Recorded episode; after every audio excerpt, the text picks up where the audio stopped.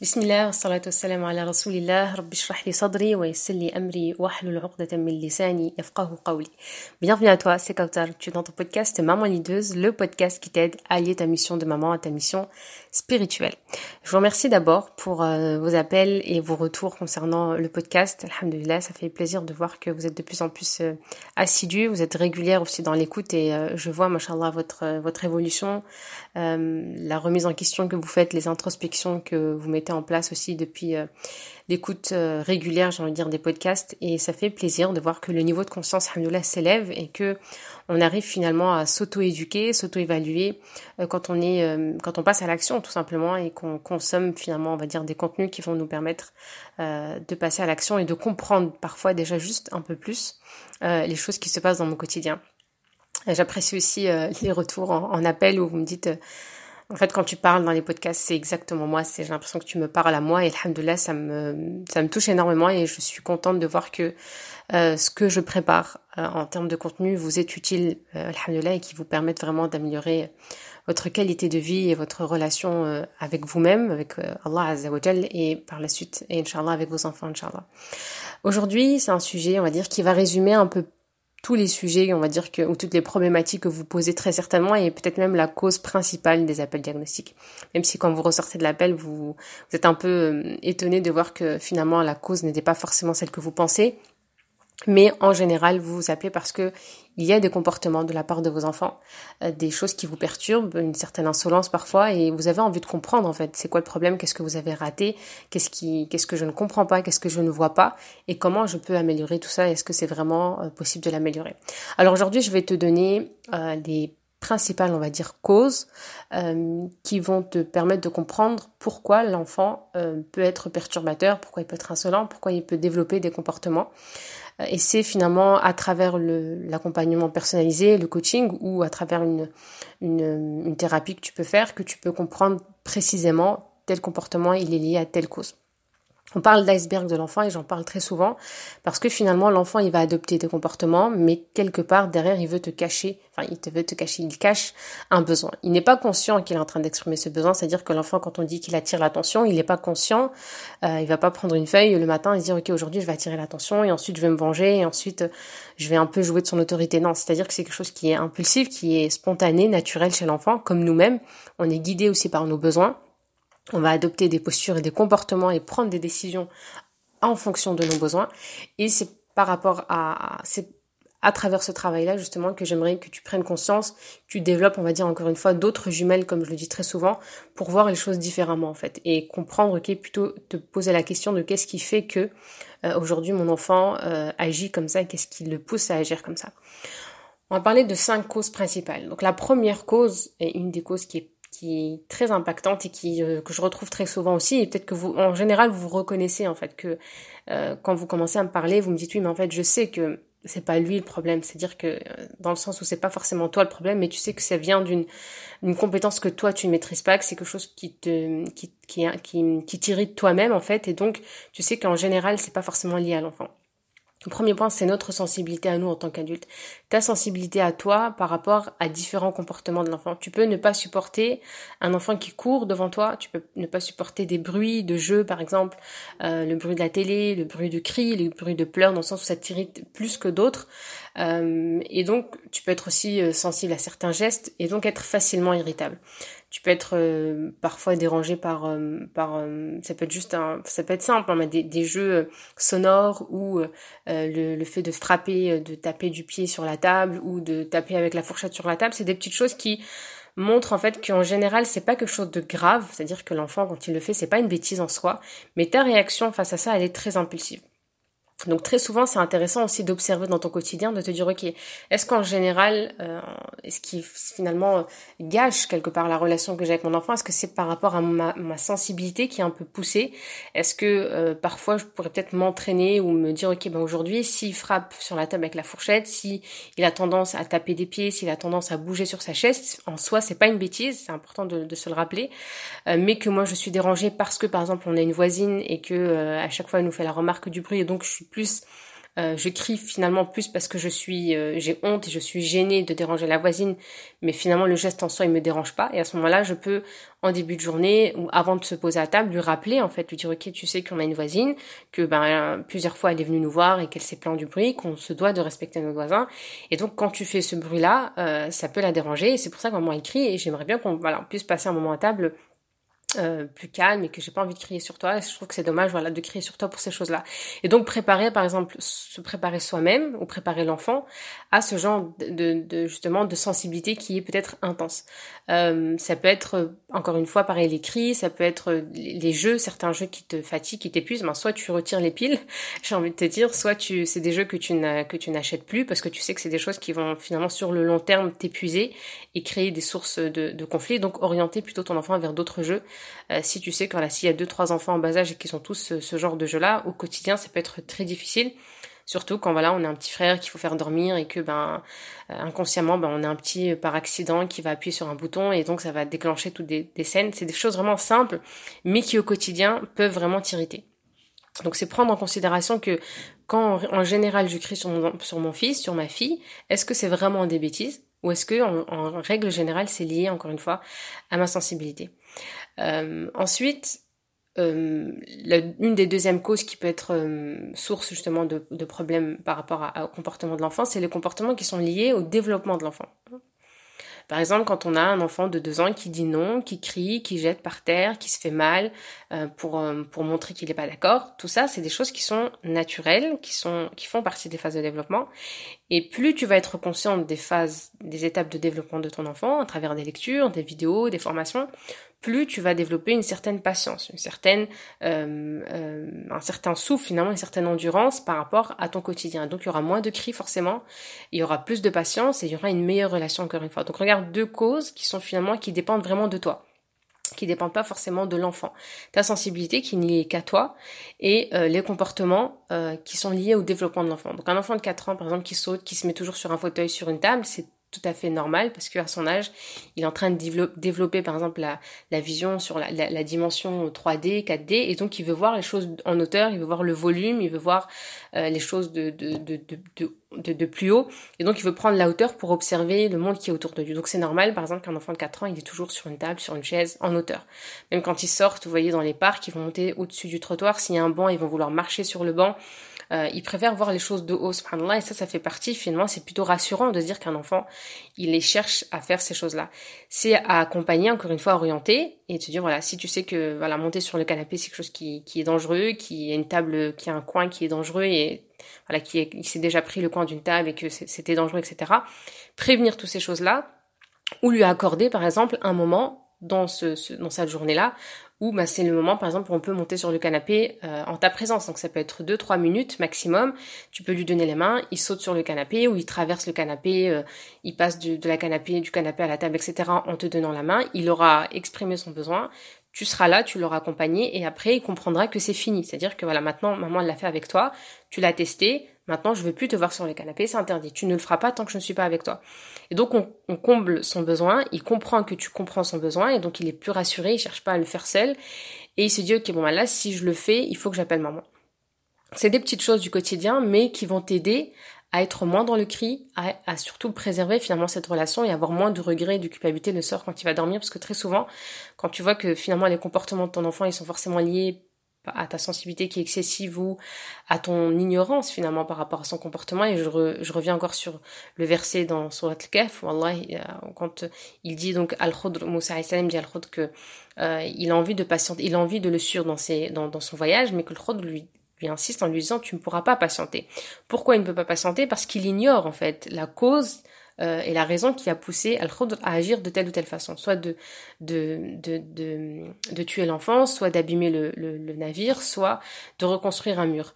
Et donc, quand il va lui expliquer, il veut dire comment tu peux patienter sur une chose dont tu n'as pas la connaissance, dont tu l'ignores. Donc quand tu n'as pas la connaissance, quand tu sais qu'un enfant encore une fois, de, de 5-6 ans, il va avoir un certain comportement, quand l'enfant de 9-10 ans va avoir un certain comportement, eh bien, tu n'es pas surprise, tu attends même, tu, en fait, tu vas avoir une ligne d'avance. Tu dois avoir vraiment toujours une ligne d'avance sur, euh, sur ton enfant. C'est-à-dire que quand ton enfant il arrive à ses 11 ans, c'est comme si tu devais le voir arriver et tu sais, ok, qu'il va tomber, il va passer par là, il va passer par là, il va passer par là. Et donc, tu es prête à avoir un enfant qui va se rebeller, tu es prête à avoir un enfant qui va beaucoup s'opposer à toi, tu es prête à avoir un enfant qui voudra s'imposer parce que tu sais que ça va arriver.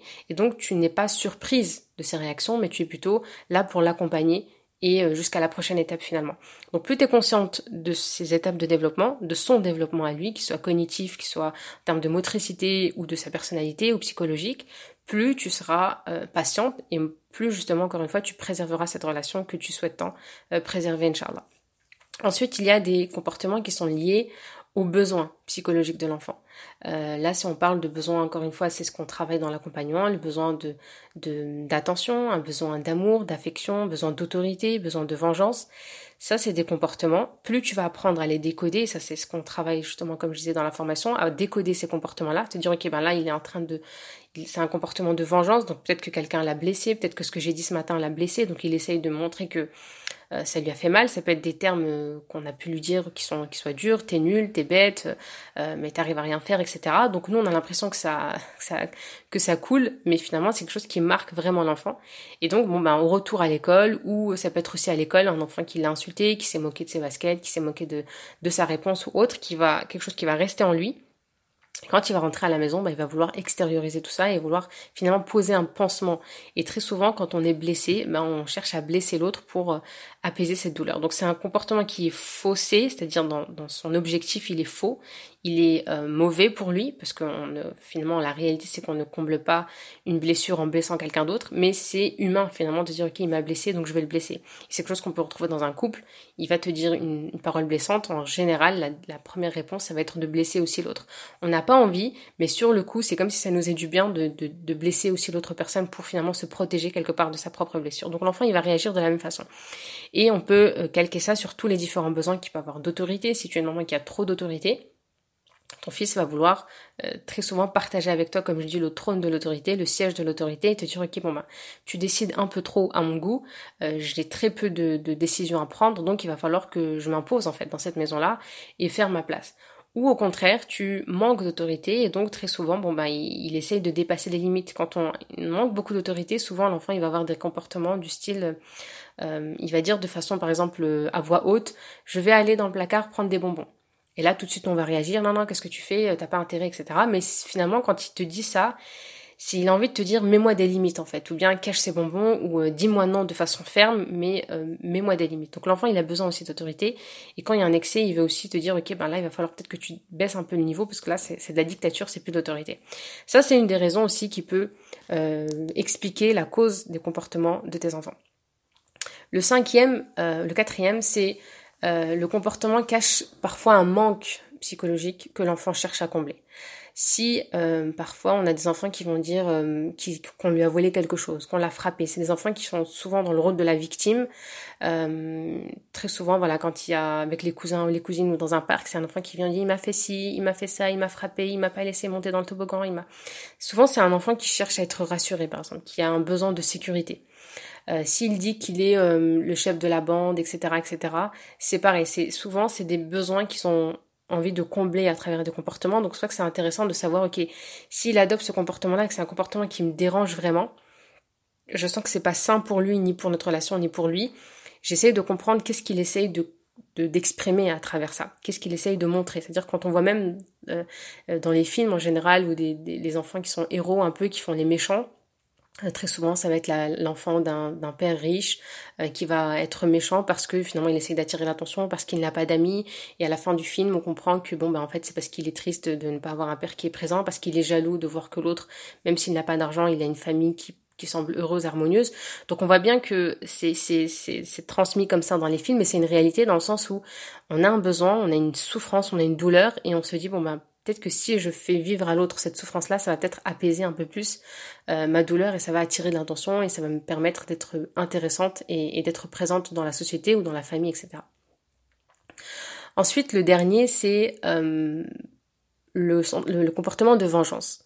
Le comportement de vengeance, ça, c'est très souvent un comportement qui est très, très récurrent, qui va revenir très souvent, et on va pas comprendre pourquoi l'enfant, il nous fait ça. Pourquoi il ose nous dire ça quand l'enfant te dit, pardon, je te déteste, ou qu'il est très difficile dans des journées, euh, c'est fatigant, euh, et limite on va me dire mais pourquoi en fait? Pourquoi t'es aussi méchant? Pourquoi c'est aussi dur? Pourquoi t'es aussi euh, impulsif dans tes réactions? Pourquoi t'es violent? Pourquoi tu frappes aussi ton frère toute la journée? Tu frappes ta soeur toute la journée?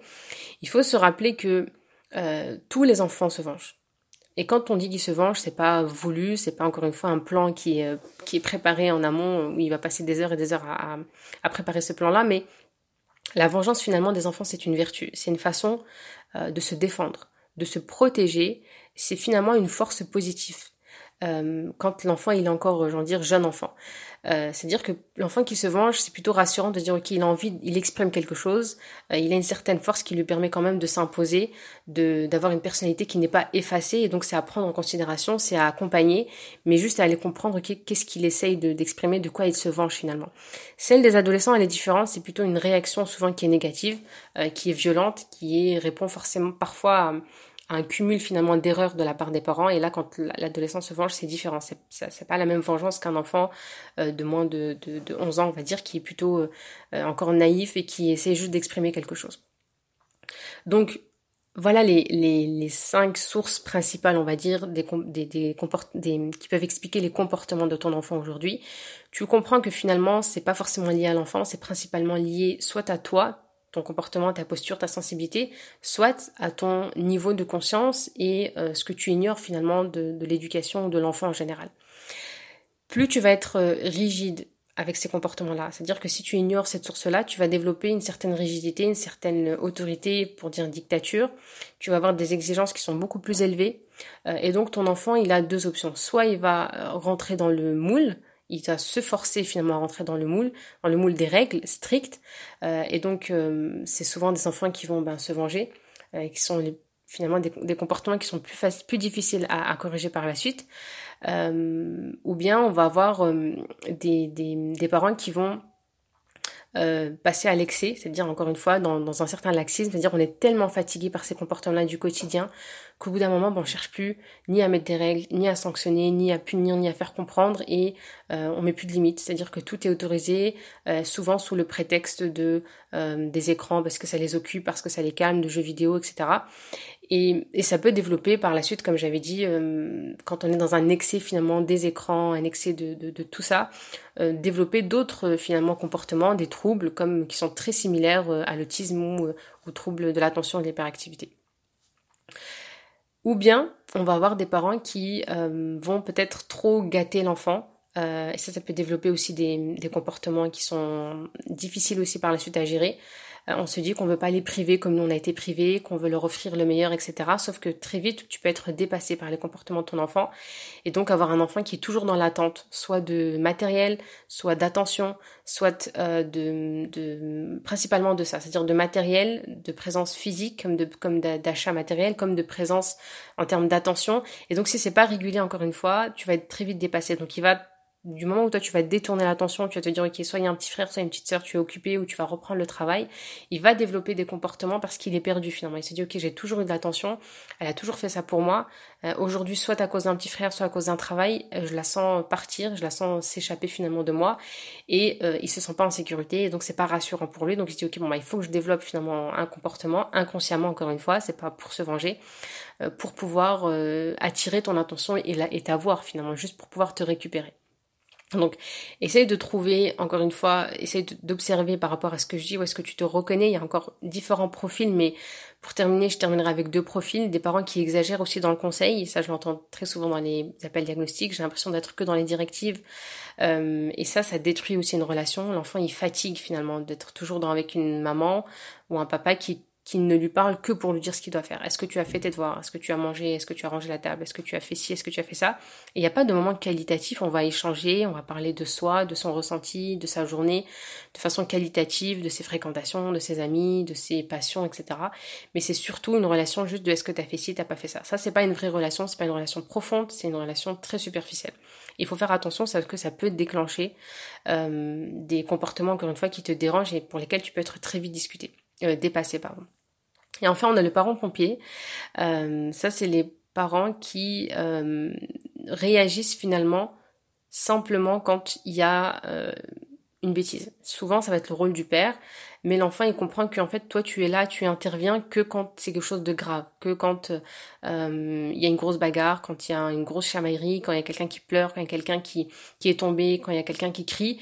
Et donc, très vite, bon, ben, toi, tu développes un, un espèce de casquette de pompier où tu n'agis que pour, euh, tu n'interviens que quand il y a quelque chose qui va pas, quand il y a une bêtise, et quand tout va bien, quand les choses se passent bien, et ça c'est un exercice d'ailleurs que je, que je donne beaucoup à mes élèves, c'est si tu changeais un peu cette casquette-là et que tu encourageais un peu plus les bonnes actions, si tu laissais passer certaines erreurs euh, pour les corriger de façon indirecte, mais que tu passais ton temps plutôt à euh, remarquer finalement les bonnes choses, pour que ton enfant comprenne que tu as son intention, qu'il a ton intention, pardon, même quand tout, tout, va bien. Et donc ça peut être un moment où il est au calme, il est, il est en train de jouer calmement, et c'est toi qui sors de la cuisine pour aller le voir et lui dire, bah, je voulais juste te faire un petit coucou, je voulais juste te faire un petit bisou, j'aime bien te voir jouer au calme, ça fait plaisir de vous voir comme ça, et repartir à, tes occupations. Et là, l'enfant comprend que, ok, j'ai pas fait de bêtises, je suis pas venue la chercher, mais en fait, je suis important pour elle, j'existe et euh, elle-même en fait.